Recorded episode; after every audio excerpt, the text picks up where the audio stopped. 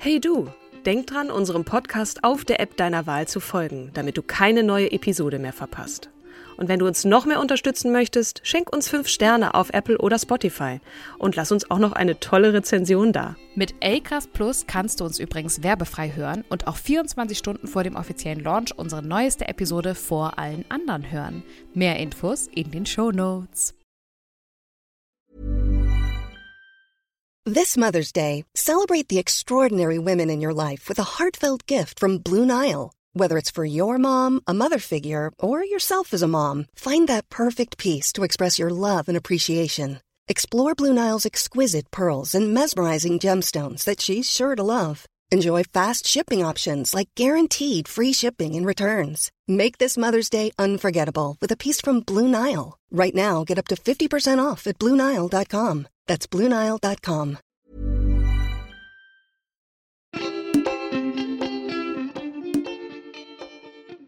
Hallo und herzlich willkommen zu unserer allerersten Episode im Jahr 2023. Bei Katrin und mir ist so einiges schon im Januar passiert und äh, Katrin hat einen neuen Job angefangen. Sie zieht jetzt nach Hamburg und das ist auch der Grund, warum ich heute nicht mit Katrin an meiner Seite spreche, sondern mit einer großartigen, wundervollen anderen Frau. Und zwar Special Guest ist heute bei mir Miriam Bundel. Hallo, liebe Miriam. Hallo, wie geht's denn? sehr gut, sehr gut. Das Jahr ist fulminant gestartet. Ich bin 40 Jahre alt geworden und Miriam, ich freue mich so, dass ich 40 Jahre alt geworden bin, weil ich jetzt nicht mehr gefragt werde, wann ist es denn jetzt mit Kindern so weit und jetzt musst du aber langsam mal hinterherkommen, weil jetzt hakt mich jeder ab äh, als Risikoschwangere und dementsprechend freue ich mich, weil die 40 ist so frei von allen Konventionen vom gesellschaftlichen Druck. Wie geht's dir? Ja, dann erstmal äh, Glückwunsch nachträglich. Danke. Ja, ich, ja, ich habe ja, glaube ich, schon zwei Kinder. Insofern habe ich da schon einen Haken hinter. Da fragt auch keiner mehr, ob ich noch mehr mache lieber nicht. Ich habe einen Jungen und ein Mädchen, da ist eigentlich alles, alles für Deutschland alles abgedeckt. abgedeckt. Super. Du, du bist ja eine sehr umtriebige Person und äh, bist auf uns zugekommen. Das hat mich total gefreut und Katrin natürlich auch. Und hast gesagt, Mensch, ich habe hier gerade ein Buch geschrieben.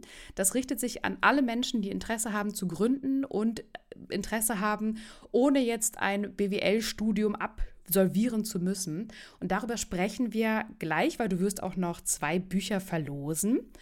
Und jetzt möchte ich aber erstmal ein paar Fragen zu dir und deiner Person stellen. Du kennst unseren Podcast, der ist ganz klassisch. Wir tauchen ein in deine Kindheit, in deine Jugend. Wir gehen rüber zu deiner Karriere und dann am Ende wirst du uns etwas über dein Buch erzählen und dann die Verlosung auch ankündigen. Und dementsprechend starten wir und ich frage dich, liebe Miriam, wie bist du aufgewachsen? Also, wie bin ich aufgewachsen? Ich komme aus einem Dorf aus Schleswig-Holstein. ähm, meine Eltern sind beide Beamte. Das heißt, eigentlich ähm, ja, habe ich immer eine sehr sichere Umgebung gemacht, äh, gehabt und ähm, ja, sehr einigermaßen spießig eigentlich auch aufgewachsen. Ich habe drei Brüder und in meiner Grundschulklasse war ich das einzige Mädchen. Oha. Wie viele waren es? Also wie viele Kinder waren es? Elf. also Ach, auch nicht schön. viele, aber ja, ich war das einzige Mädchen dann in meiner Klasse. Ich war also in der Schule und auch zu Hause eigentlich immer nur von Jungs umgeben. Was hat es mit dir gemacht? Also ich war auch nicht das klassische Mädchen, das rosa mochte oder mit Puppen gespielt hat, sondern ich war dann doch wirklich viel draußen und war auf dem Bolzplatz. Ich habe früher viel Handball gespielt ähm, und habe halt auch immer mit den Jungs rumgehangen und ja, die mochten mich auch sehr gerne. Ähm, insofern ist da sehr, auch sehr viel Abenteuerlust in mir. Und das wurde da sicherlich auch noch weiter hervorgeholt. Durch diese raudihafte Umgebung. Das heißt, du warst selber als Kind auch eher äh, raudihaft, wusstest ähm, dich zu behaupten? Ja, also ich, meine Position war schon gerne Bandenanführer. Oh. Und ähm, hat mir immer sehr viel Spaß gemacht, mit den Jungs zu spielen, viel draußen, äh, viel draußen zu sein. Und das hat sich erst geändert, als ich dann zur weiterführenden Schule kam, dass ich dann merkte, die Jungs, die wollen da nichts mehr mit mir zu tun haben. Also die haben mich sogar gemobbt. Und auch die Mädchen wollten nichts mit mir zu tun hatten, weil ich dann natürlich auch erstmal mit meinen Baggy Pants ankam und dann meine Rolle erstmal wieder neu finden musste. Und wie hast du sie gefunden? Schon, schon irgendwie, ich musste schon auch lernen, mich nochmal neu anzupassen. Ich hatte ja schon auch gesehen, ja, oder, oder gemerkt, ich möchte mich auch mehr mit den, mit, mit, mit den Mädchen hier befassen und ähm, muss mich dann vielleicht auch auf deren Themen noch mehr einlassen. Ähm, aber auch über den Handballsport habe ich halt eine, eine coole Mädchengruppe kennengelernt und ja, also der Sport ähm, hat auf jeden Fall auch viele Freunde gebracht. Und hattest du ein Vorbild, also hattest du sogar ein weibliches Vorbild in deiner Kindheit, in deiner Teenie-Zeit? Nur aus meinem persönlichen Umfeld würde ich sagen. Also ich habe schon Freundinnen bewundert für ihre Charaktereigenschaften, äh, wenn sie besonders gut äh, auch zuhören konnten oder sehr sympathisch waren, sehr gut auf, auf Leute gewirkt haben. Ähm, das hat mich immer beeindruckt, äh, wenn sie sehr mutig waren. Ich war tatsächlich früher ähm, nicht besonders groß. Jetzt bin ich irgendwie eine große Frau, also körperlich gesehen. Ich war immer die, ich war immer das kleinste und dünnste Mädchen in der Klasse, obwohl ich die älteste war. Also es war schon auch, dass ich oft für Junge gehalten wurde, als ich eigentlich war. Und ähm, genau, insofern war mein Selbstbewusstsein als Kind und als Teenager gar nicht so groß. Ich hatte mir dann aber, ja, hatte auch immer Freundinnen, die die sehr selbstbewusst waren und das habe ich auch total bewundert. Cool. Und wie hast du, was hast du gemacht? Also du bist äh, nach der Schule, was, was kam dann? Nach der Schule habe ich ein Au-pair-Jahr gemacht ähm, bei einem bei meinem Gastvater, der Unternehmer war. Und das war für mich auch ein total wichtiger Sprung. Ich kam so sozusagen aus meinem sehr ähm, Beamtenhaushalt endlich mal raus ähm, in eine äh, ja, in ein ganz anderes Land. Also ich habe das in den, in, in, den Niederlanden gemacht, was jetzt nicht so weit weg ist. Ähm, aber mir sagte ähm, der Gastvater schon total zu. Was mich an ihm besonders beeindruckt hatte, war, dass er ähm, mehrere ähm, Hirnschläge auch hatte, also immer wieder neu sprechen, laufen und äh, ja, auch gehen lernen musste äh, aber das jedes Mal geschafft hatte. Das hat mich sehr beeindruckt und er war auch, er ist so ein richtiger Self-Man, äh, Self-Made ähm, Unternehmer. Also er hat ähm, mhm. seine Unternehmen immer alle selbst aufgebaut und ja, hat seine positive, sehr fröhliche Art, trotz dieser, trotz dieses Schicksalsschlags, ähm, ja, war immer sehr positiv gestimmt und hat das auch auf mich übertragen, dass er mir viel Mut zugesprochen hat und ja, das, darüber, darüber bin ich sehr dankbar, dass ich diesen Mann mhm. kennengelernt habe. Hat Englisch gereicht? Ja, ich kam da mit allen Sprachen mit ihm gut zurecht. Der, der Mann spricht sechs Sprachen. Insofern ähm, ging das ganz gut. Ähm, aber auch Niederländisch ist jetzt keine ganz schwierige Sprache für jemanden, der aus Norddeutschland kommt. Das stimmt. Kannst du denn Plattdeutsch? Nicht sprechen, ich verstehe es. Ich habe auch Freunde, die noch Plattdeutsch sprechen, ähm, aber ich selber, ich spreche das gar nicht. Wie ist es bei dir? Sprichst du Plattdeutsch? Nee, genau wie bei dir. Also ich kann äh, kick mal wieder rein, ne? Also so dieses äh, kurze, aber richtig sprechen, Missing. Äh, ich habe im Unsorg-Theater als 14- oder 15-Jährige mal ein Schülerpraktikum gemacht und habe auch viel verstanden und dann auch viel lernen wollen. Und dann, wenn dein Umfeld es nicht spricht, dann veräppt es, ne? Aber genauso wie bei dir, ich, ich kann es verstehen, aber mir fällt, mir fällt jetzt sehr wenig ein, dass ich äh, losschnacken könnte. Ja, man hat dann irgendwie auch Hemmung. Ja, total. Und was hast du danach gemacht? Dann bist du zurückgekommen nach Deutschland. Wie lange ging das Au pair? Ein Jahr? Ja, genau. Ich bin dann zurückgekommen nach Deutschland, nach Hamburg und habe dann Kommunikationsdesign studiert. Also das hat mich schon immer interessiert, sehr designlastig, äh, Websites bauen und ah. die Grundlagen von Fotografie und Filme machen, Art Direction, sowas lernt man da. Es hat auch sehr viel Spaß gemacht, das Studium. Und wie bist du auf das Studium gekommen? Also mein erster Gedanke war tatsächlich, dass ich auf Lehramt studiere, weil meine Eltern mir das irgendwie so vorgelebt haben. Und das ist auch etwas, was mich an der Kleinstadt, wo ich zur Schule gegangen bin, sehr gestört hat. Im Nachhinein auch auch damals schon, nämlich dass es kaum berufliche Vorbilder gibt. Also ich kannte tatsächlich nur den Beruf des Lehrers als Akademiker und vielleicht das, was die Eltern noch so machen, in meinem Fall ja irgendwie auch mhm. Lehrer oder ähm, mhm. ja. In der Justiz. Also nichts, nichts besonders Aufregendes. Und ja, das gibt die Kleinstadt irgendwie auch nicht so richtig her.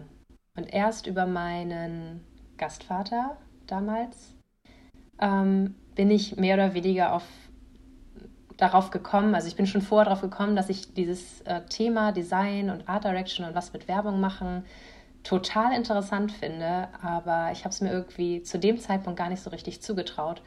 Er hat mir dann so viel Mut zugesprochen und meinte, ja, bewirb dich doch einfach, was soll im schlimmsten Fall passieren?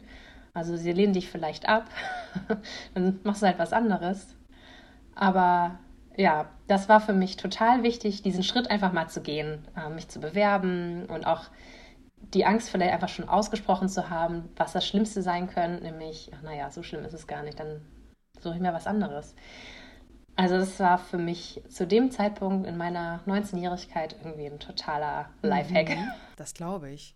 Und du musst ja auch mal überlegen, du hast eine 100%-Quote, ne? Du hast, dich, du hast eine Bewerbung geschickt und dann direkt eine Zusage bekommen. Das ist ja auch selten. Ja, und das hat auch wahnsinnig viel Spaß gemacht. Ich habe aber auch da schon gemerkt, in meinem ersten Praktikum, dass so das typische 9-to-5 Work, Work-Life, das ist nicht so meins. Ich habe mich dann auch schon direkt nur für die Freelancer interessiert oder für die Selbstständigen oder für, die, für den Geschäftsführer und Unternehmer, der dahinter sitzt. Ähm, das hat mich angezogen wie die Motte das Licht. Erzähl, also hast du schon während des Studiums das gemerkt oder bist du nach dem Studium in ein Unternehmen, hast da 9 to 5 gearbeitet und da das festgestellt? Nee, das war schon während des Studiums.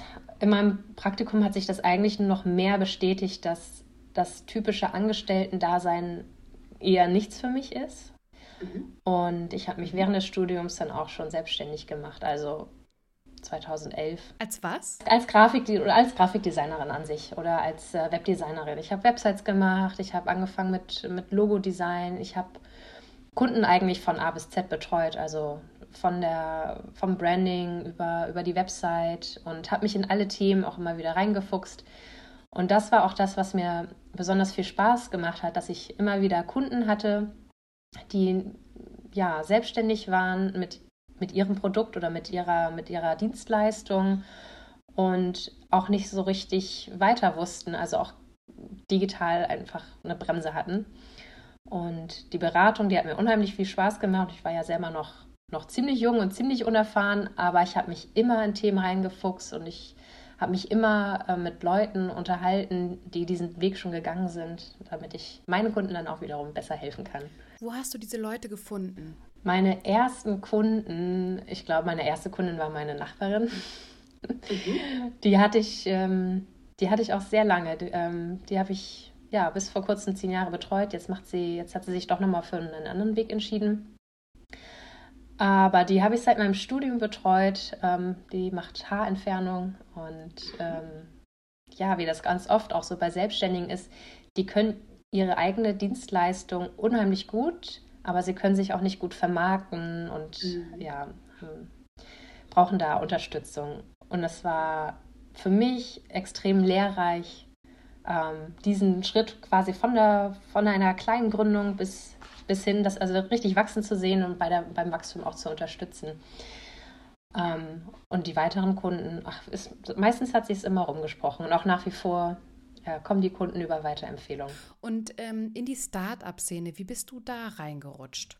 Also bist du proaktiv, keine Ahnung. In Hamburg gibt es ja das Beta-Haus, da saß ich übrigens auch mal irgendwie, ich glaube, ein Jahr, weil ich gar, kein, gar keine Menschen in meinem direkten Umfeld hatte, die selbstständig waren.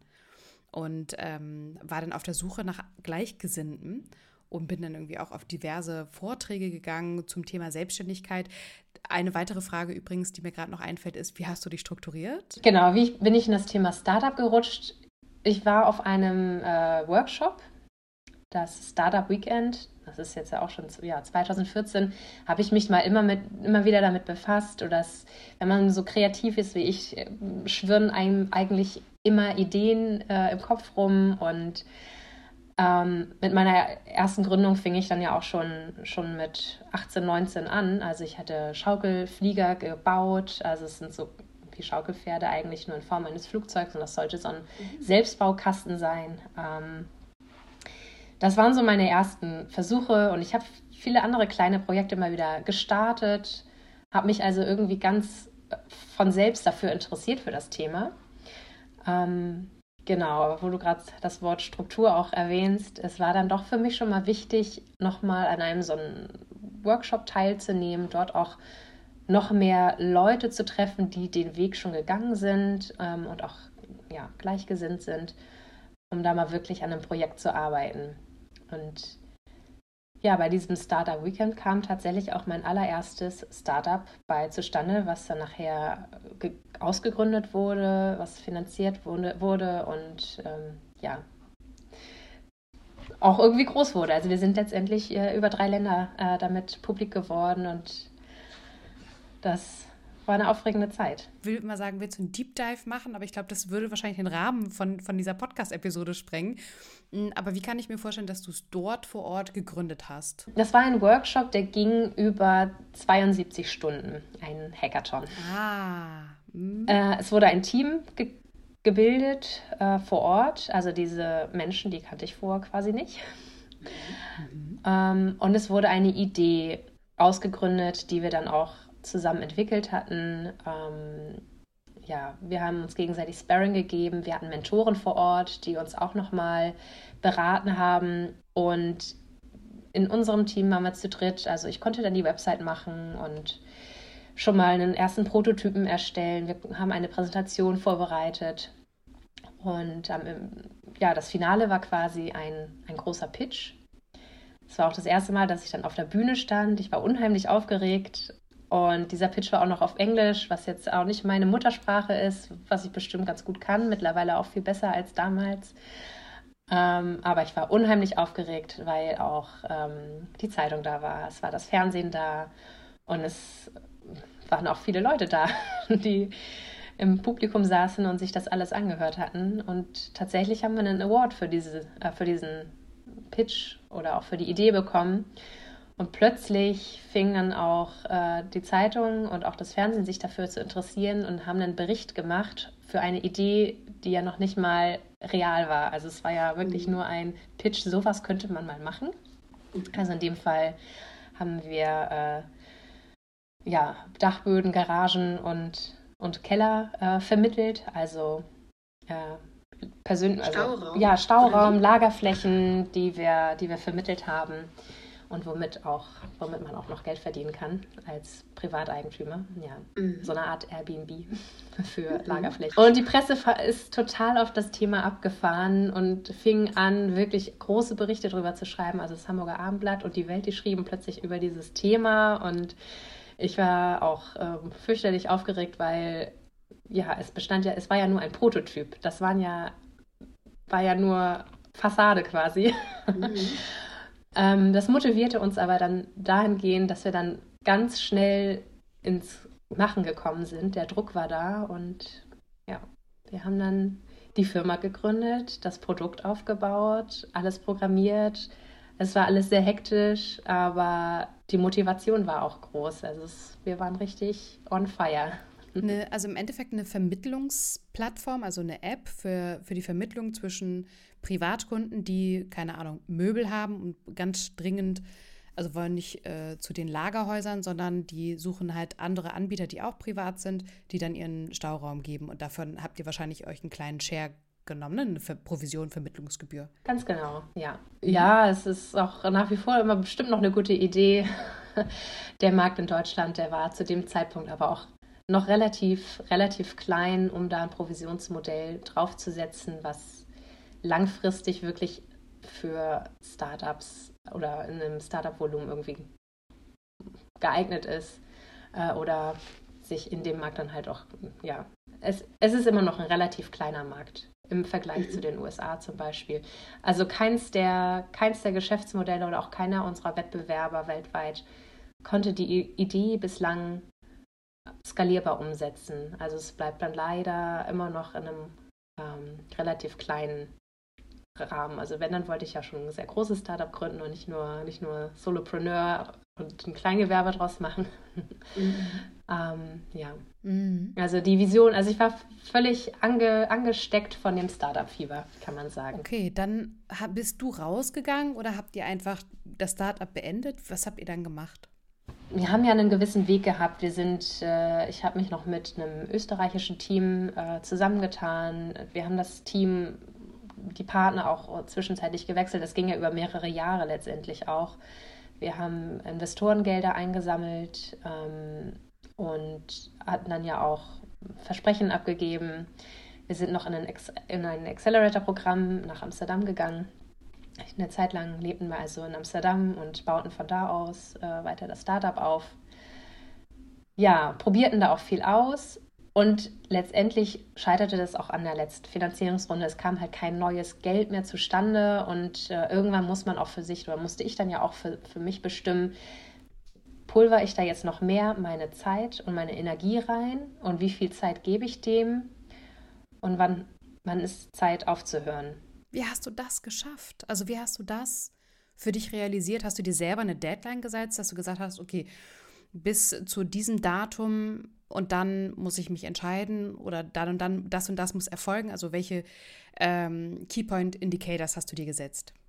Ja, ganz genau nach dieser Methode. Das musste ich dann aber auch erstmal für mich mental so rausfinden, weil jedes Mal, wenn wieder eine Kundenanfrage kam, war ich sofort wieder am Brennen und dachte, ja, und die Leute brauchen das. Und also ich war dann wahrscheinlich auch die romantische Gründerin. ähm, aber ja, irgendwann war einfach auch äh, Geld aus, keine Mitarbeiter mehr da und auch meine Mitgründer sagten, sagten dann auch irgendwann Tschüss, ja, ich kann das ja auch verstehen, dass man auch ohne Geld irgendwann nicht mehr an einem Projekt weiterarbeiten kann und mhm. neue, ja, neue ähm, Wege gehen möchte. Und ähm, mental abzuschließen war gar nicht so leicht, weil ich immer wieder Feuer und Flamme war. Also es loderte immer wieder schnell auf.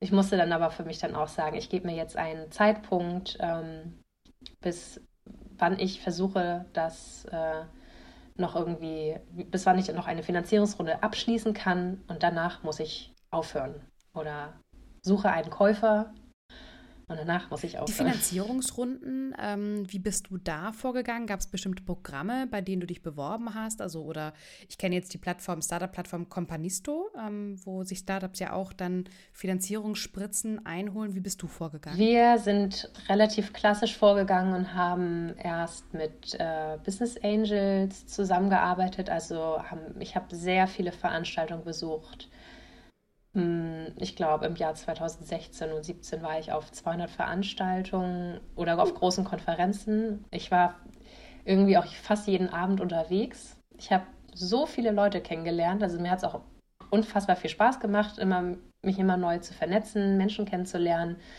Ähm, mir hat es auch Spaß gemacht, von meinen Ideen zu erzählen, ähm, weil ich dafür auch extrem ge gebrannt habe. Ja, die Finanzierung, die kam nachher auch durchs Pitchen zustande. Also ich stand auf diversen Bühnen und dadurch kam dann schon, kamen dann die ein oder anderen Gespräche zusammen. Und ja, also es hat relativ lange gedauert, die erste Finanzierungsrunde abzuschließen. Aber sobald die erste da war, kamen die anderen Investoren, die eigentlich alle schon aufgewärmt waren, die kamen dann mehr oder weniger gerne mit dazu. Okay, du hast dann dich entschieden, hast du das Unternehmen geschlossen oder verkauft? Ich habe es nachher an meine österreichischen Partner abgegeben und das wird jetzt aber auch nicht mehr weiter fortgeführt. Also ich bin, ich bin ausgeschieden äh, und das ist, war auch eine gute Entscheidung. Ist ja auch, wenn man sich die Startup-Szene anguckt, äh, ich weiß gar nicht, ob die Zahlen auch stimmt, das kannst du mich vielleicht korrigieren, aber von allen Startups, äh, von den 100% Startups äh, schaffen es 1%, um um bei komplett durch die Decke durchzugehen. Und der Rest, von denen kriegt man ja kaum was mit. Also ich habe selber ein Startup mal gegründet, ähm, eine Webserienproduktionsfirma, weil ich dachte, ich bin super schlau und ich habe dann irgendwie ein Team um mich herum gehabt vom Kern von acht Leuten, mit 25 immer aktiv zusammen gedreht und äh, gemacht und getan. Und es hat halt richtig Spaß gemacht, aber der Umsatz blieb aus und da muss man sich halt wirklich in die Augen gucken. Ich glaube, ich habe, weiß gar nicht, ein paar Jahre habe ich das auch gemacht, aber immer irgendwie anders dann Geld reingeholt durchs Coaching und hast du nicht gesehen, ne?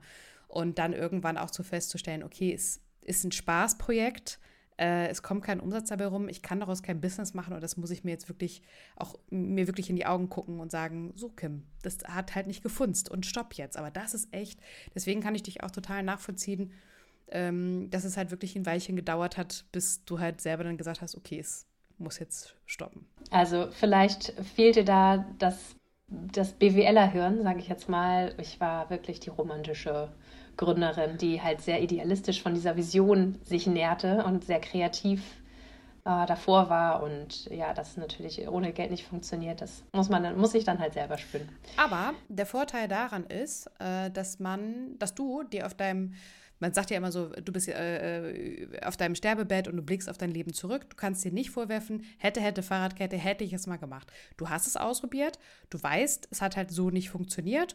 Next. Ja, absolut. Also ich äh, sehe das auch als eine extrem bereichernde Erfahrung. Ich bin so froh und auch so stolz darauf, dass ich das gemacht habe.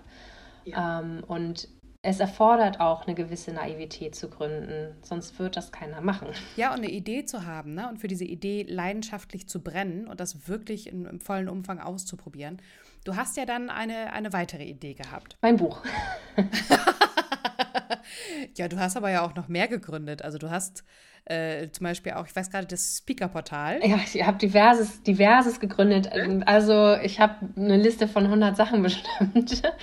Mhm. ähm, und äh, genau, es wird eine Rednerschmiede und äh, ein Logo-Portal und E-Commerce. Also wirklich 100 Sachen schon ähm, niedergeschrieben. Ich, man, wenn man Webdesignerin ist, dann macht man sich natürlich auch mal sofort eine Website und äh, schickt das schon mal raus. Also das, das habe ich in meinem Accelerator-Programm in jedem Fall auch gelernt. Ich muss mir irgendwo auch ein Limit setzen, auch gerade monetär, weil wie du sagst, ne, ich ähm, verdiene mein Geld und ähm, habe mir auch vorgenommen, ich äh, mache die erste Testphase ausschließlich selbst mit meinen eigenen Mitteln, mhm. nicht mehr mit Investorengeldern, weil es auch sehr, sehr anstrengend ist, Investoren äh, oder überhaupt Finanzierungsrunden abzuschließen ähm, und auch eine große Verantwortung ist. Momentan gründe ich ausschließlich selbst mit, meinem, mit meinen eigenen Mitteln und da muss ich ja noch viel mehr haushalten als mit Fremdkapital. Da ist man vielleicht ein bisschen großzügiger. was ja auch, was ja auch äh, gut sein kann, damit man nicht so, nicht so gehemmt ist. Jetzt mache ich es halt immer so, dass ich äh, einen Probelauf mache, Marketingkanäle ausprobiere und wenn es nach einer bestimmten Zeit nicht Break-Even ist oder, oder abhebt, dann lasse ich es auch wieder fallen. Break-Even müssen wir vielleicht auch kurz nochmal erklären. Break-Even bedeutet, das Geld, was du reingebuttert hast, ist wieder reingekommen. Also du bist wieder bei Null. Das ist so das Minimum, was passieren muss. Ja, und ähm, mhm. bei einigen Projekten funktioniert das ganz gut und dann, sind's, äh, dann, dann läuft es von alleine und bei, bei anderen Projekten ja, muss ich dann eher wieder abschalten. Und daraus ist jetzt im Endeffekt deine Buchidee entstanden. Du wolltest nämlich schon auf dein Buch anspringen und ich habe dich irgendwie noch kurz abgelenkt.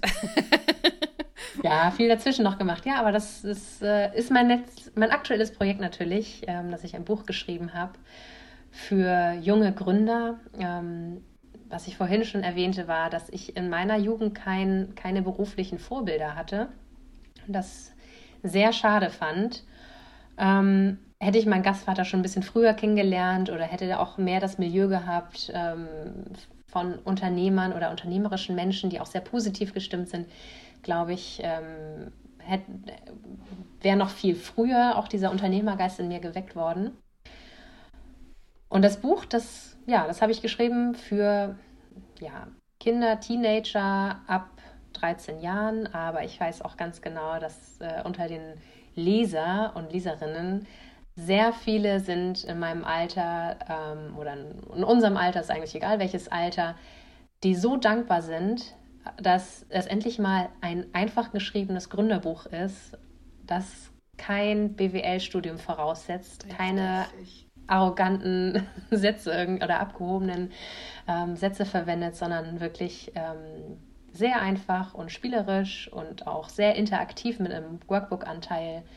Ähm, ja, auf das Thema Gründen eingeht. Was erwartet eigentlich mich, wenn ich jetzt das Buch kaufe? Das Buch motiviert in jedem Fall. Also es sind acht Kapitel, die beschreiben, wie man sich selbstständig macht mit einem großen Teil der Vorbereitung, was ich ja vielleicht auch beschrieben habe, ist das Thema Selbstbewusstsein aufbauen, einen Mentor suchen, wie geht man eigentlich mit Kritik um.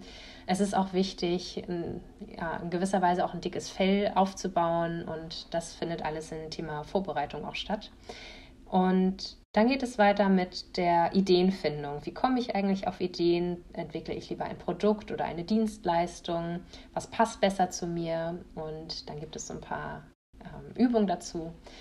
Und es ist alles auch sehr konkret, also man kann direkt niederschreiben, was einem so einfällt, was das Buch auch so hergibt an Inspiration.